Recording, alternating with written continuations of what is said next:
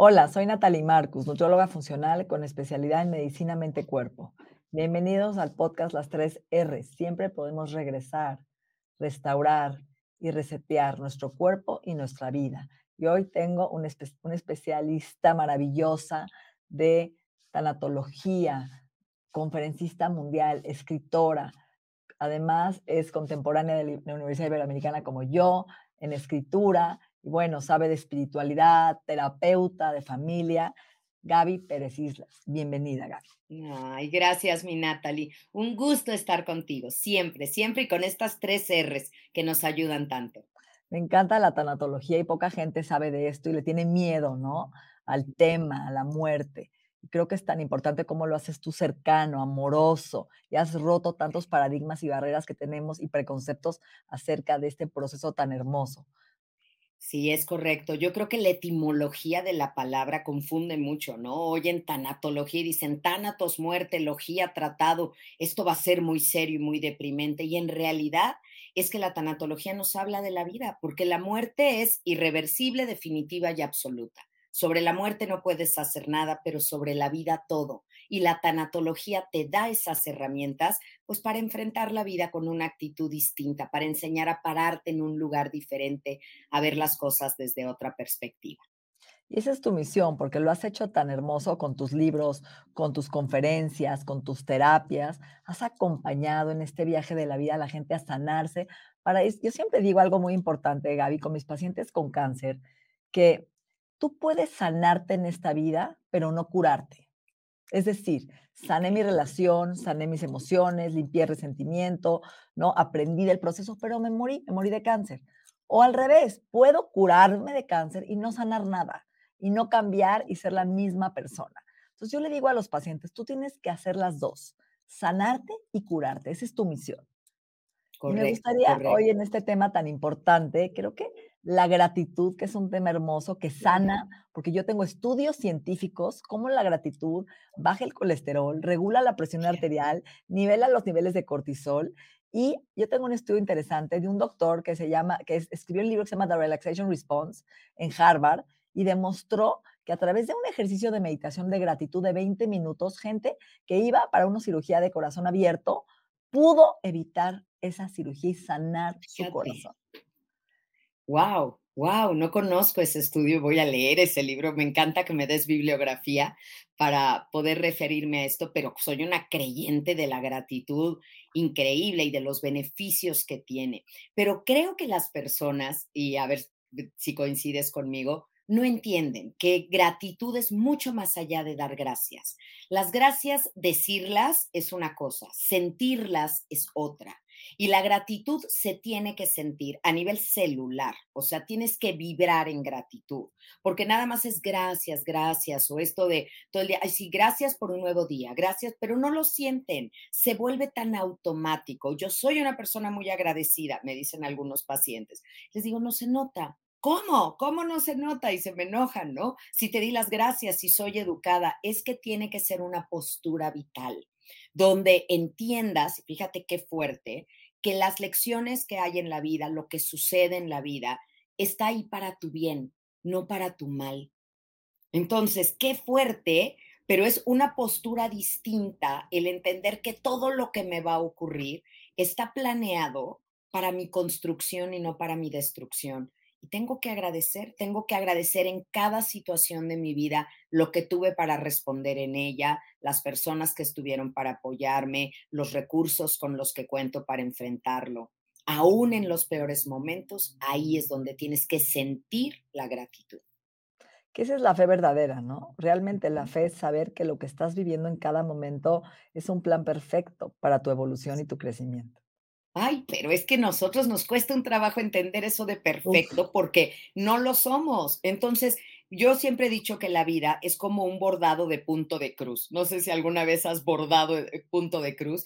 Pues bueno, el frente es uno, pero por detrás, a menos de que seas un súper experto, todos los hilos están atravesados y cruzados y tú no entiendes nada. Y creo que los seres humanos vemos el bordado desde la parte de atrás Entonces no entendemos, no entendemos por qué perdemos, no entendemos por qué nos rechazan, no entendemos por qué nos ah, eh, separan sin darnos una explicación, por qué se muere la gente, por qué se enferman, por qué hay corrupción. Nos parecen puros hilos atravesados. Y del lado que lo ve Dios, del lado así que no tenemos acceso todavía, es un paisaje maravilloso y es un bordado perfecto. Y por eso es un salto de fe, porque aún no entendiendo, no necesito la cabeza, necesito el corazón.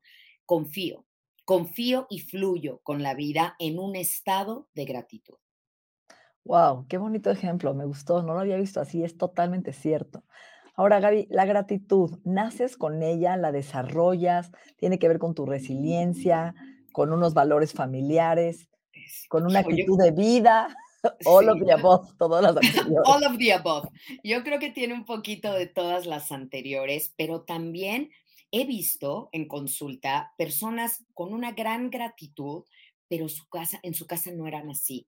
Y yo le llamo a estos pacientes flores de basurero, porque la casa en la que crecieron, las circunstancias familiares, el caos absoluto, no ponía la mesa para que ellos sintieran gratitud y sin embargo la desarrollan. Tiene que ver con el temperamento, tiene que ver con una actitud, con tus experiencias de vida y también, y ahí es donde pues estamos tú y yo trabajando en eso, en el aprendizaje que tenemos en la vida. No, no nos podemos quedar con lo que nos tocó genéticamente o lo que aprendimos en casa. Tenemos que buscar cosas que resuenan en ti. Entonces hay que estudiarle. Yo sí creo que alguien se puede volver agradecido de verdad, de corazón, de médula, eh, aprendiendo sobre el tema. Cuando estudias sobre la gratitud, sobre la felicidad, fíjate qué cosa más extraña que ahora Harvard, Yale tengan cursos sobre la felicidad cuando se supone que eso es algo que debería de darse natural. Pues no en todo mundo, pero lo puedes estudiar puedes trabajar en eso y te puedes volver una persona mucho más feliz ante la vida y también agradecido. Entonces, creo que hay que prepararnos en el tema. ¿Sabes qué? Yo creo que sería algo epigenéticamente que tendríamos que trabajar, porque hay un estudio muy interesante de una mujer embarazada viviendo mucho estrés, su marido en la cárcel, y ella tiene tanto cortisol que le manda al bebé ese, esa fuga, esa, esa química del estrés, del cortisol, que es un estado no verbal del embarazo, el bebé recibe tanto cortisol que nace, ¿sí? Con una fatiga y bajos niveles de cortisol y es un niño que a la larga lo estudian y tiene problemas sociales, interesante, más, mucho más depresión y trastornos de ansiedad a lo largo de su vida por lo que vive en el embarazo. Y eso es lo que es epigenética, transmitir generación en generación el trauma, por ejemplo, ¿no? las, genes de la hambruna, del storage que aguardamos, ¿no? Grasa por la carencia de otras generaciones de la guerra, y lo mismo en la felicidad y la gratitud. ¿Por qué no cultivarlo desde el embarazo y desde antes de, de, fecundar un bebé, crear ese estado para poderlo transmitir, ¿no? Sería interesante. Qué bonito, qué interesante. Y yo conocí estudios de Alfred Tomatis que hablaba de estos nueve meses en el paraíso, que hablaba en, la, en, en, el vientre de mamá lo que sucede. Y creo que en muchos casos el paraíso es un infierno, en ese embarazo, en embarazos no deseados, en casos de violaciones, en conflictos externos tan duros. Entonces, bueno, habría que revisar porque no nos vamos a quedar con eso, el chiste del ser humano. Imagínate que el trabajo de desarrollo humano fuera preguntarle a alguien, ¿usted tuvo una infancia?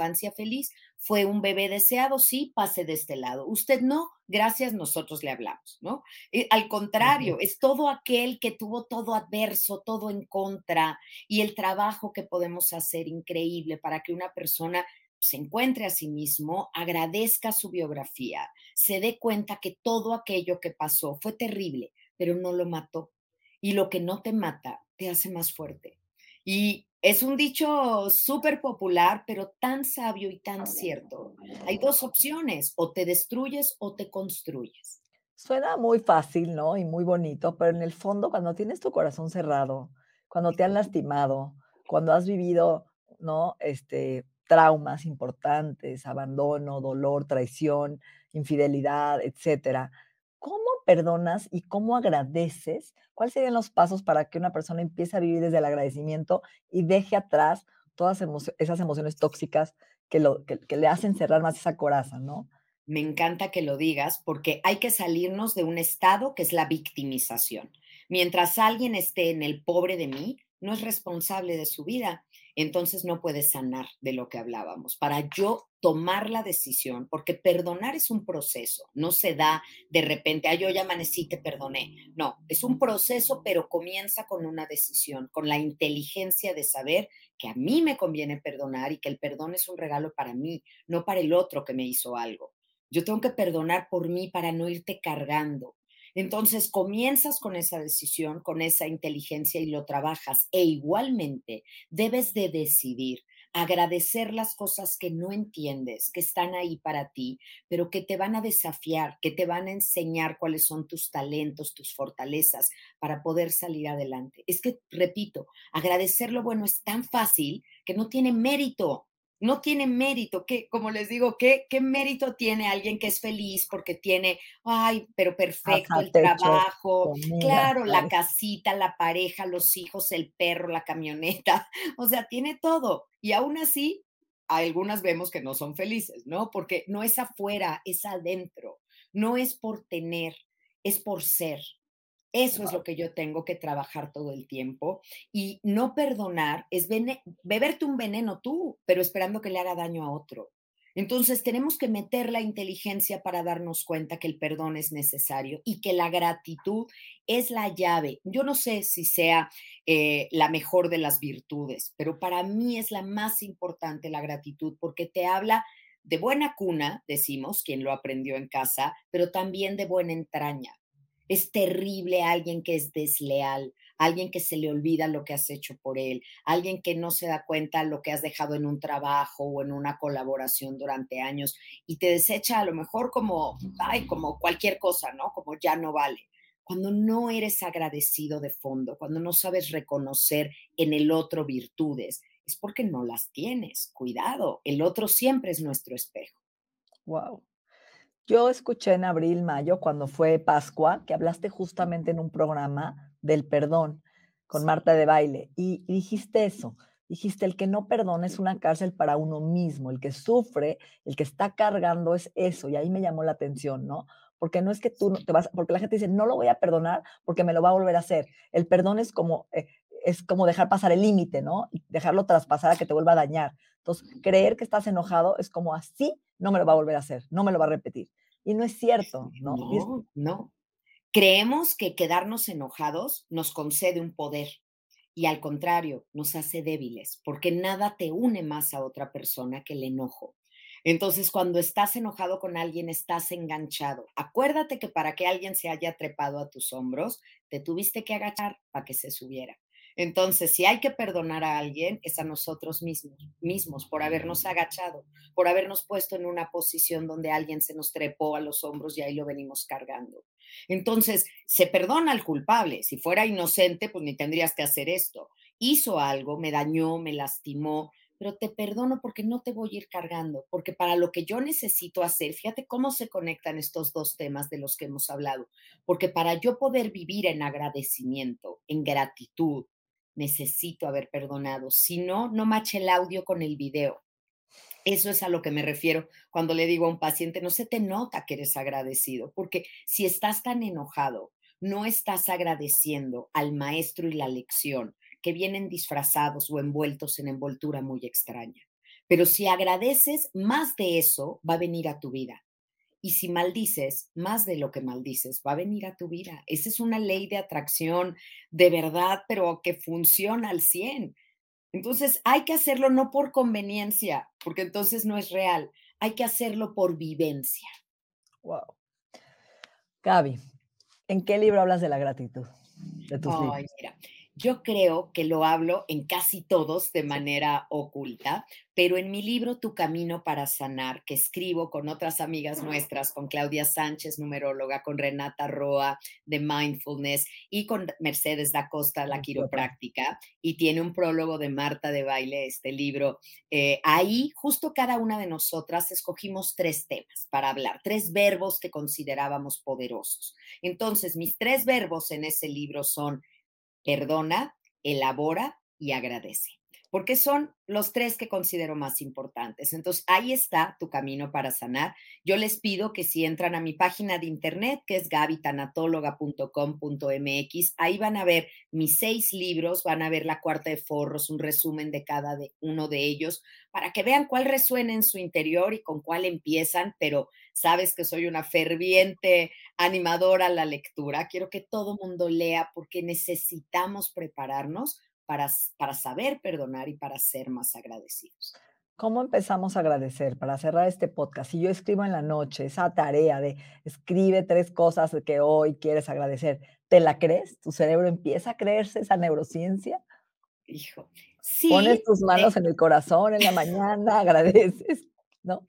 Es que lo que me preocupa ahí esos diarios de agradecimiento funcionan al principio, pero después se vuelve algo mecánico. Esa es la verdad. Se vuelve como la oración antes de comer. Recuerdo que a mis hijos siempre antes de comer, vamos a rezar y gracias papá Dios por lo que vamos a comer y dale quien no tiene, ¿no? Era ya como en sus marcas listos fuera. Mecánico sin intención. Eso, eso, mecánico y sin intención. Yo creo que para empezar a agradecer hay que sentir sentir. Entonces, lo hiciste muy lindo llevándote las manos aquí al pecho para sentir aquí o al estómago donde ahí sientan o en la piel, pero nada más quiero como como todos los días que, que se detengan de esta prisa vertiginosa que vivimos y que ya la volvemos a vivir. Creíamos que la pandemia había parado un poco con la prisa, pero cuál, ahora está redoblada.